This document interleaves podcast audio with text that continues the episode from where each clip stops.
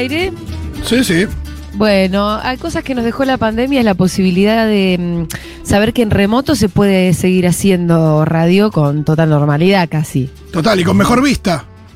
Sí, sí, estoy viendo cosas lindas, la verdad. Muy bien.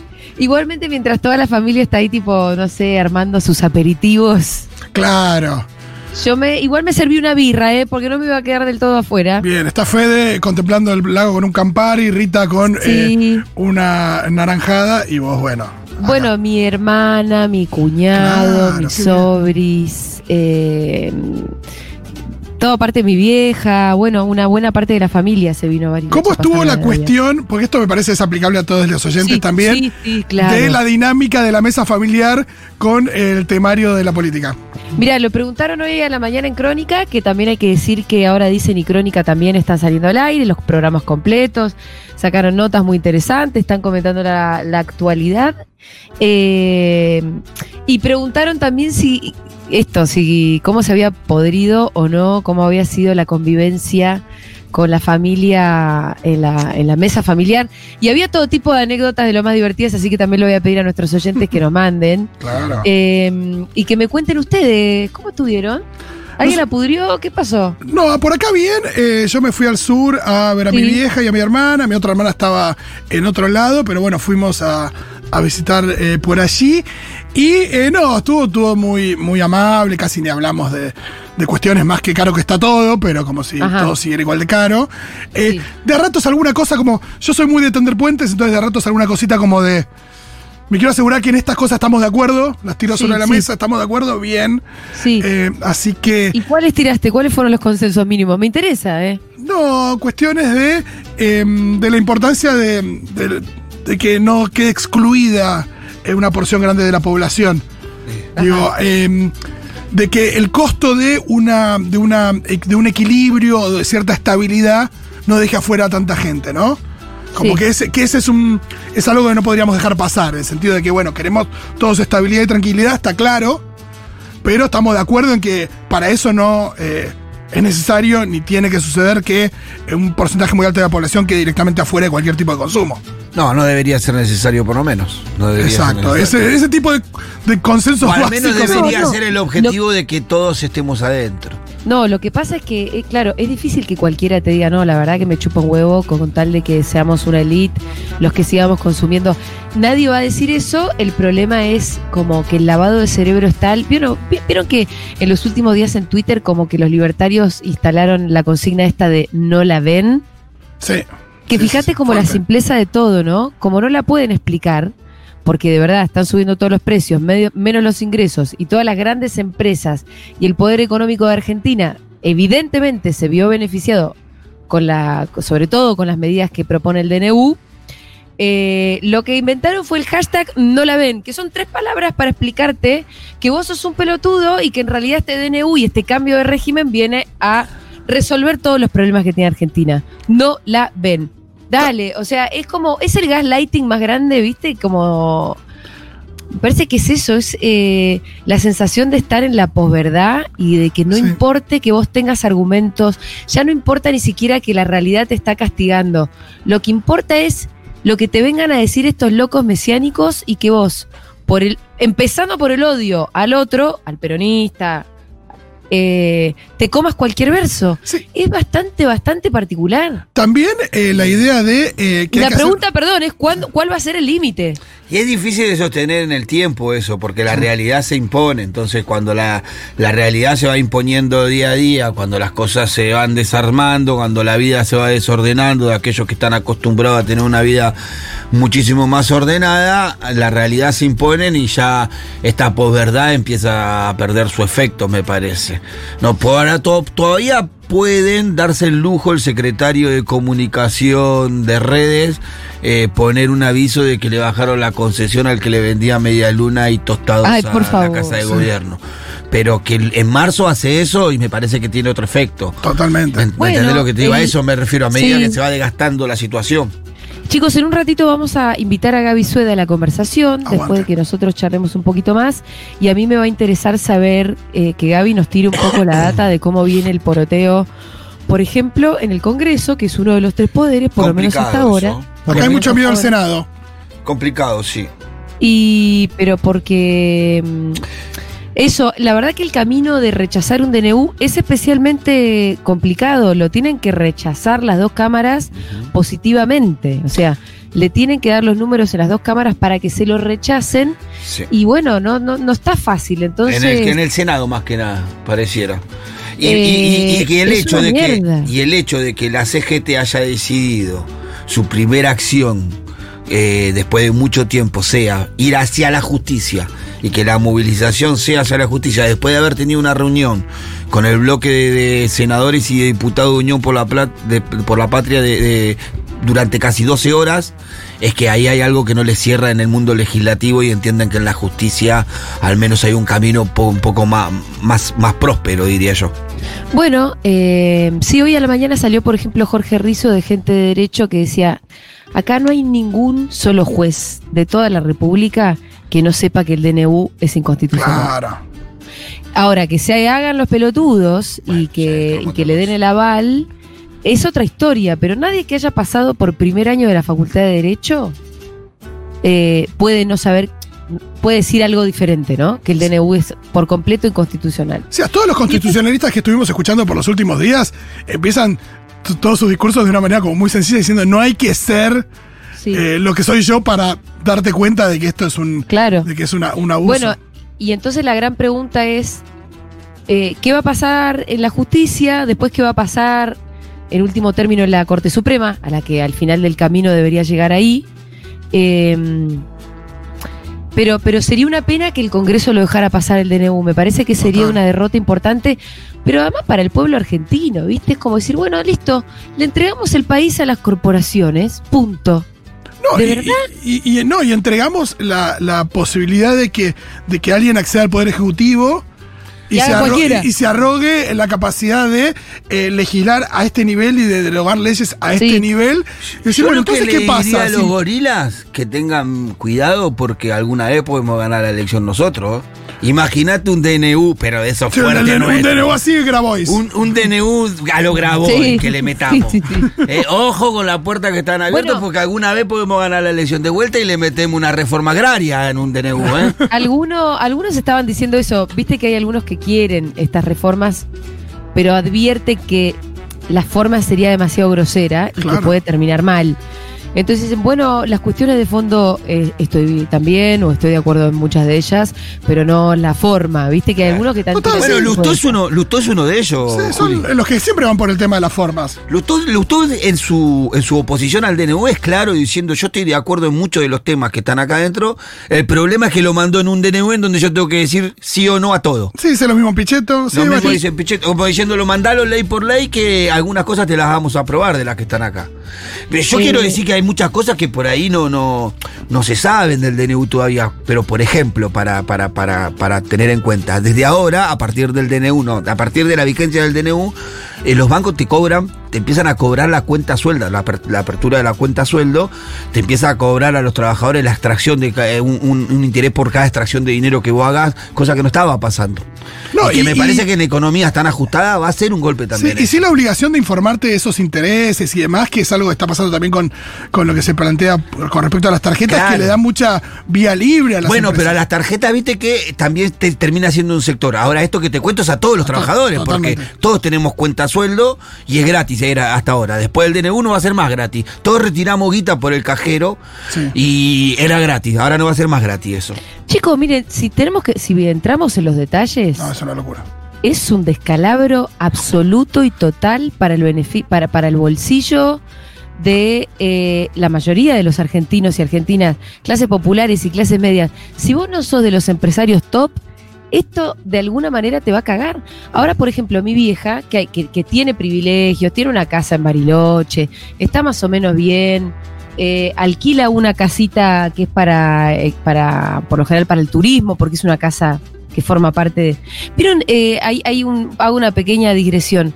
El otro día Borrelli nos contaba cómo Airbnb está regulado, por ejemplo, en algunas grandes ciudades como Nueva York, de la siguiente manera, que vos podés alquilar tu casa por Airbnb, pero no la casa, sino que alquilás un cuarto siempre que vos estés viviendo ahí. O sea, si es tu vivienda, podés Claro. alquilar una pieza para que vengan turistas una semana. Claro, que no es lo mismo que alquilar un departamento entero, No, claro, y que, que, que deja de estar disponible eso. para el mercado interno, claro. Porque después lo que termina pasando es eso, es un descalabro, pasa en otras ciudades, no es solamente un invento de, de Argentina el problema de los alquileres. Ahora vas a tener un doble problema porque encima desregulan absolutamente todo. Sí. Entonces, bueno, va a ser cualquier cosa. Va a ser cualquier cosa a nivel de que yo creo que va a haber gente que nunca imaginó en su vida realmente eh, teniendo que buscar alojamiento o en un hotel o quedando en la calle. O sea, Sí, porque no eh, hay, hay un desfasaje y un desacople muy, muy grande en lo que van a empezar a salir los alquileres y lo que son los ingresos de la gente. Pero pará porque te estaba contando. perdón. Mi vieja, que dentro de todo está bien, la prepaga le acaba de subir un 40% y anda a saber a dónde va a llegar eso. Y, y las prepagas para la gente grande ya son caras. Y las jubilaciones para la gente grande son más o menos chotas, salvo que haya sido juez. No, y che, y los medicamentos, el 80%. Y además te van a empezar a pagar un poquito más por consulta. Entonces, como mi vieja dijo, bueno, listo, yo no voy a poder pagar la prepaga. Entonces me paso a Pami, total, está todo bien, ¿no? Mamá, le decimos los hijos. Pami la van a desguazar por completo. ¿Qué Pami? No, no, que se va a pagamos la saturar prepaga el, entre. sí, el sistema público, total. Sí, todos, todos, todos, todos, todos, todos están con, Eh, con sí. algún miedo, con alguna preocupación. Chicos, con y además alguna- vamos a los detalles, vamos al bondi. Vieron que ya eh, hoy hay un 50% menos de bondis eh, en circulación porque las empresas están diciendo esto. Están diciendo, che, yo todavía no estoy subiendo el boleto, pero ya no estoy recibiendo subsidios. Para mí ya no es un negocio poner a circular un bondi, o sea, es una pérdida. Entonces, hay menos bondis circulando. Es casi el 50% menos, dicen. Es un montón. Y acá tenés. Sí, por ahí todavía no se nota tanto por el tema de eh, la época del año en la que estamos. La época del Sí. año, por supuesto que esta época del año también hace como que todo quede un poco en el aire. Total. Sí, no, pero igual la gente Igual hay sigue que ir al laburar. supermercado a comprar las cosas de Navidad, ¿eh? Laburar, igual el laburante todavía está laburando, no, no se va a notar. Se- Hoy a la mañana había notas en, en la mañana temprano en, en las paradas de colectivo, estaban hasta las manos. No, está clarísimo, pero lo que digo también es que es una época del año donde uno siempre gasta más. Sí. Por la fiesta, Se porque fija menos, se fija se menos. en fija eso. menos, siempre hay aumentos. Entonces hay una cosa donde me parece que. además tenés el aguinaldo este, en este mes. Claro, y no sabes, y está claro que nunca diciembre determina eh, tu costo de vida mensual. No. Eh, por eso es tan En clave marzo. Marzo es. Cuando es ya el- esté el, el impacto de, de la los aumentos en escuela, las la prepa- prepaga, la falta de subsidio en, en el agua, en el gas, en, el, en la luz, eh, la falta de subsidio en, en el aumento de la prepaga, el aumento. No, cuando te pegue todo eso junto. Eh, sí, que yo creo que va a ser por el En marzo. marzo. Y que te, Bueno. encima, a- encima agregarle a todo eso, tener que ir a comprarle los útiles a tu pibe, que van a estar, comparación al año pasado, por lo que vienen diciendo, Sí. en un 120% de aumento a marzo del año pasado. Sí. O sea, vas a pagar 120% más de lo que pagaste en marzo del año pasado. Este marzo los Sí, útiles que eso sería, eso sería menor a la inflación. Sí, igual es una locura. Sí, sí, por eso. Igual es una locura. Bueno, agreguen chicos que las vacaciones, los lugares turísticos se cayeron, se desplomaron las reservas. Sí, y eso que es algo que, que por ahí mucha gente ya lo había. Claro, por ahí es que por ahí vos habías reservado, Sí, pero habías bueno, te da para pagado ir. una parte y después dijiste no me da porque además tengo que gastar, tengo que morfar ahí, tengo que pagar, qué sé yo, las excursiones, lo que fuera, como que después ya no te da. Y Yo cayeron pagué- muchísimo yo- las reservas en los lugares turísticos, lo que hace que la actividad baje en los lugares turísticos. Bueno, todo este descalabro, lo que quiero decir también es esto, que es buscado por el gobierno. Sí, sin duda. Ayer, ayer estábamos al aire en C5N y teníamos el Sí. móvil que estaba en la playa de Mar del Plata. Estaba vacía, Julia. La misma gente que estaba ahí decía Es que era- impresionante, boludo. Yo estoy es en Bariloche y, lo re- y impresionante, no, o sea, lo no- no había conozco. no había nadie. Yo, mira, Julia, tuve la suerte de pagar, eh, porque le prometí a Kiara que le iba a llevar a la playa Sí. este, este verano, que hace tres veranos que no la llevo, cuatro veranos que no la llevo, y pagué en junio. Y el otro día, claro, vi la propaganda del mismo, el mismo paquete que pagué yo, pero el triple de lo que lo pagué. Entonces mandé un mail preguntando y no, me respetan el precio que me habían vendido porque yo ya lo pagué. Así que Bueno, sí. zafé, zafé. Sí. Qué locura. Un pa- Eh, pagué el pero- 30% de lo que me saldría ir hoy. Sí, volviendo a- Claro, Pitu, sí. pero hay gente que hizo lo mismo y aún así no le da la No le da. economía porque hace el cálculo de que aunque Sí, haya pagado bueno, la- el hay- alojamiento no le da para la nafta. Claro. No bueno, le da ahí para es el- a, a- a- a mí yo lo que tengo es media pensión, así que me tendría que preocupar por la cena. Por lo otro, claro. Eh, y, y eso sí que me preocupa un poco. Pero bueno, Sí. que ya estoy subido al barco, voy a tener que, Sí, sí, sí. que ir. Está bien, Pitu, vos todavía tenés laburo, hay mucha gente que ya se Sí, está sí, quedando sí. en la calle. Sí, pero si no lo hubiera podido pagar pagar, en, en- si no lo hubiera pagado en coso, ni en pedo. Si, me, si hubiera llamado y me hubieran dicho no, te lo actualizamos el precio, le hubiera dicho listo, me bajo. No, claro. Eh, no, no voy ni en pedo, no hay manera de que puedas sostener eso y después. Sí, pienso también respecto de los discursos. eh, hay una cosa de. y que es un discurso histórico que digo que tiene eh, no sé tantos años como la iglesia. La idea de que este esfuerzo enorme que estás haciendo será recompensado, ¿no? Sí. Ojo, es un Sí, discurso. boludo, pero es re de iglesia porque es que en el más allá, ¿en qué No, momento? claro, claro, claro. Que llegará, que entonces hay una cosa donde también hay algo, me parece, que está bastante interiorizado por mucha gente, que a mayor esfuerzo, mayor beneficio. ¿No? Esto del premio va a ser mayor por el Mayor es el mayor- beneficio que van a tener Globan. No, por supuesto, eh, por supuesto. Que va a tener Elon Musk, que van a tener las alimenticias. Es, Sí. muy, es muy loco como el tipo, eh, eh, no solamente en el DNU, sino en la mesa de, de Mirta Legrand, Uy, sí. habla de Elon más, viste, como diciendo.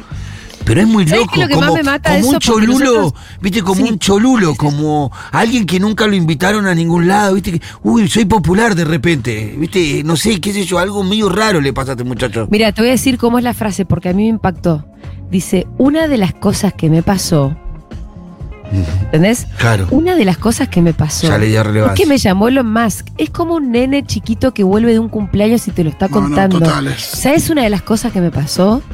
Es que me habló fulanito. Claro, sí, sí, eso, por eso te No, esa cholulez me mata. Eh, y ahí sí me hace acordar mucho a los 90 también, ¿no? Esa cosa como de una superficialidad muy horrible. Aparte, viste, me- me- diciendo, no, él lo que quiere, eh, quiere el litio y él lo que quiere es una, una reforma que le dé la garantía de propiedad y no sé qué carajo.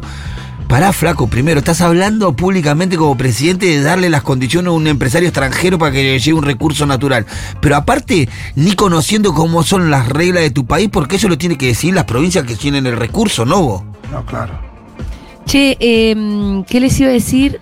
Bueno, eh, no sé si vieron que sufrí un ataque troll como muy severo el 23, creo. Ah, no estuve en las redes, Julita, pero contá. Eh, muy insólito, fue bastante, bastante heavy porque aparte lo arranca Darío Nieto, que es, si ustedes no recuerdan, Sí. el secretario privado de Macri, uno de Sí, los sí, chabones que en un momento lo fueron a allanar en una de las causas de espionaje y el- es el loco que se encerró en el auto a borrar mensajes durante una hora y no salía del auto. Ese señor sigue teniendo cara, bueno, creo que ahora es legislador además, Sí, le dieron fueros. eh, es absolutamente ser- como... Es el paje de Macri, básicamente. Sí. Y nos hizo un recorte a la columna que tuvimos con. ¿Vos lo viste, Pitu, o no? Estás también. Sí, sí, sí, estuve, estuve debatiendo con algunos, ter- terminé, terminé debatiendo con el dueño de la empresa. ¿De qué? ¿De Globant? Sí. Que hizo una invitación a que conozcamos el lugar y no sé qué otra cosa. Y Ah, ¿en lo que hacen y que eh, hace, aportan y que quiso explicarme un montón de cosas. Yo, por ser respetuoso, dije, sí, me encantaría cuando quieras. eh, No, pero además hay que decir esto: Globant no nos salió a pegar, nos salieron a pegar a la calle de Globant. Claro, y el tipo de Globan, yo soy el dueño, y un tal Gilbert, no sé cuánto, nos invitó Sí, a sí, ambos. Che, a ambos tenés- a, a- a ir a conocer el lugar. ¿Pero qué pasó? No entiendo bien. Pará, pasó esto. En la columna de Alfredo, Alfredo dice, nos cuenta, entre otras cosas, columna Alfredo, que Macri estaba buscando capitales eh, árabes. Estaba, Viste que ahora estaba, estuvo dando vuelta por ahí, volvió, Sí, sí, sí. volvió. Eh, de sus amigos jeques para comprar Globant. Claro. Y entonces yo pregunto, ¿qué es Globant?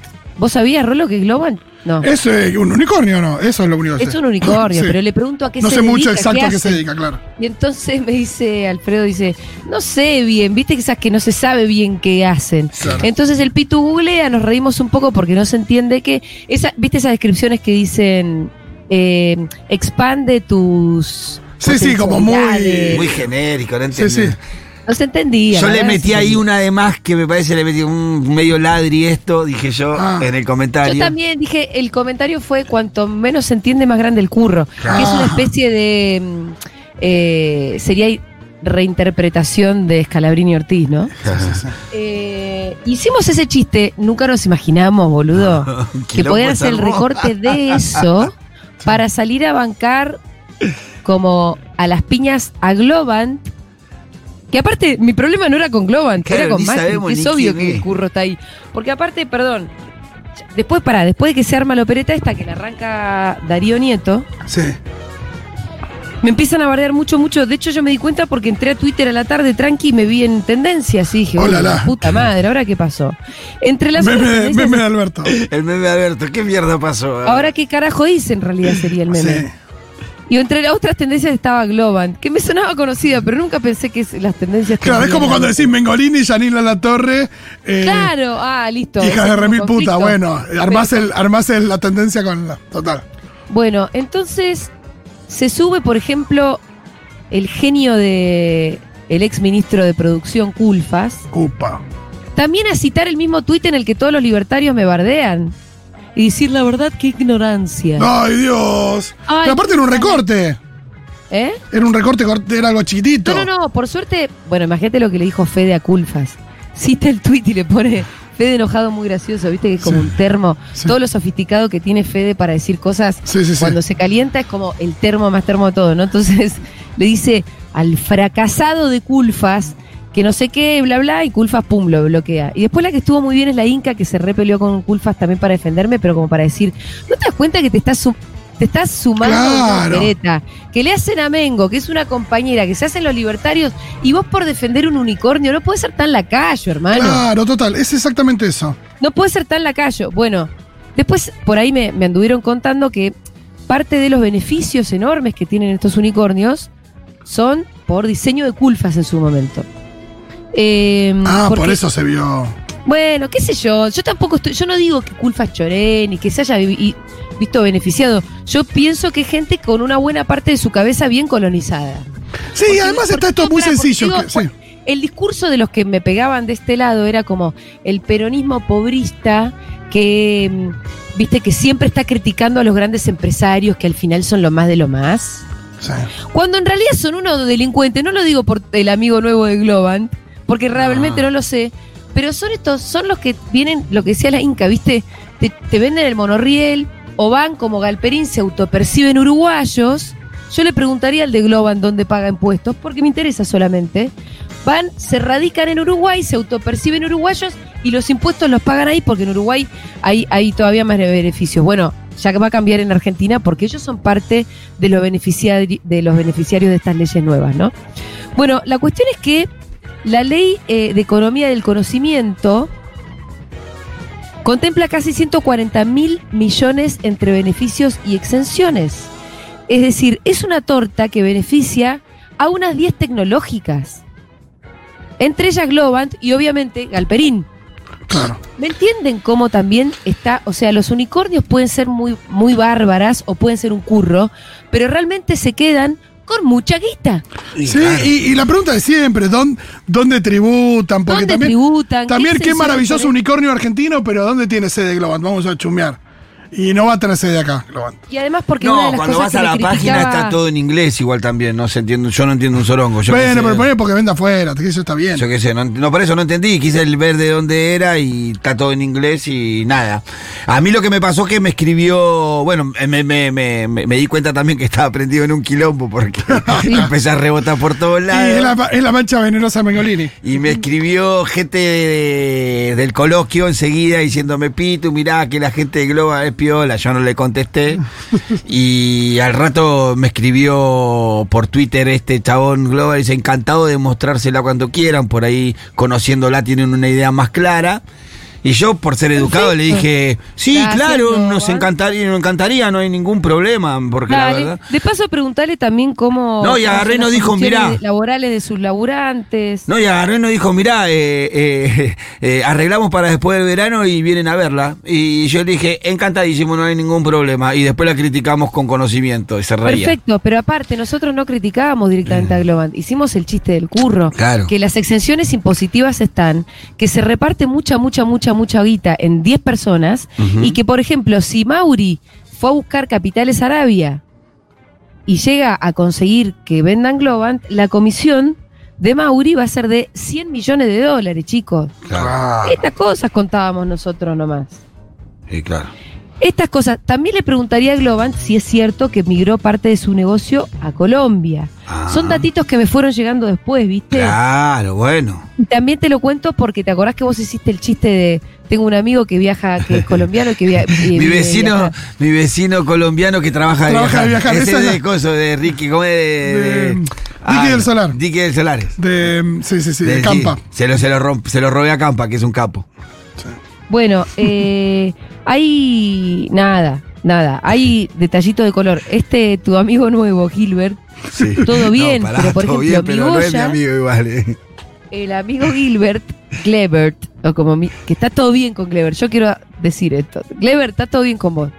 Mi Goya es la Igual esto no van a cortar cuando. ah, si están levantando esto, no van a hablar, no van a cortar el. Está todo bien con vos.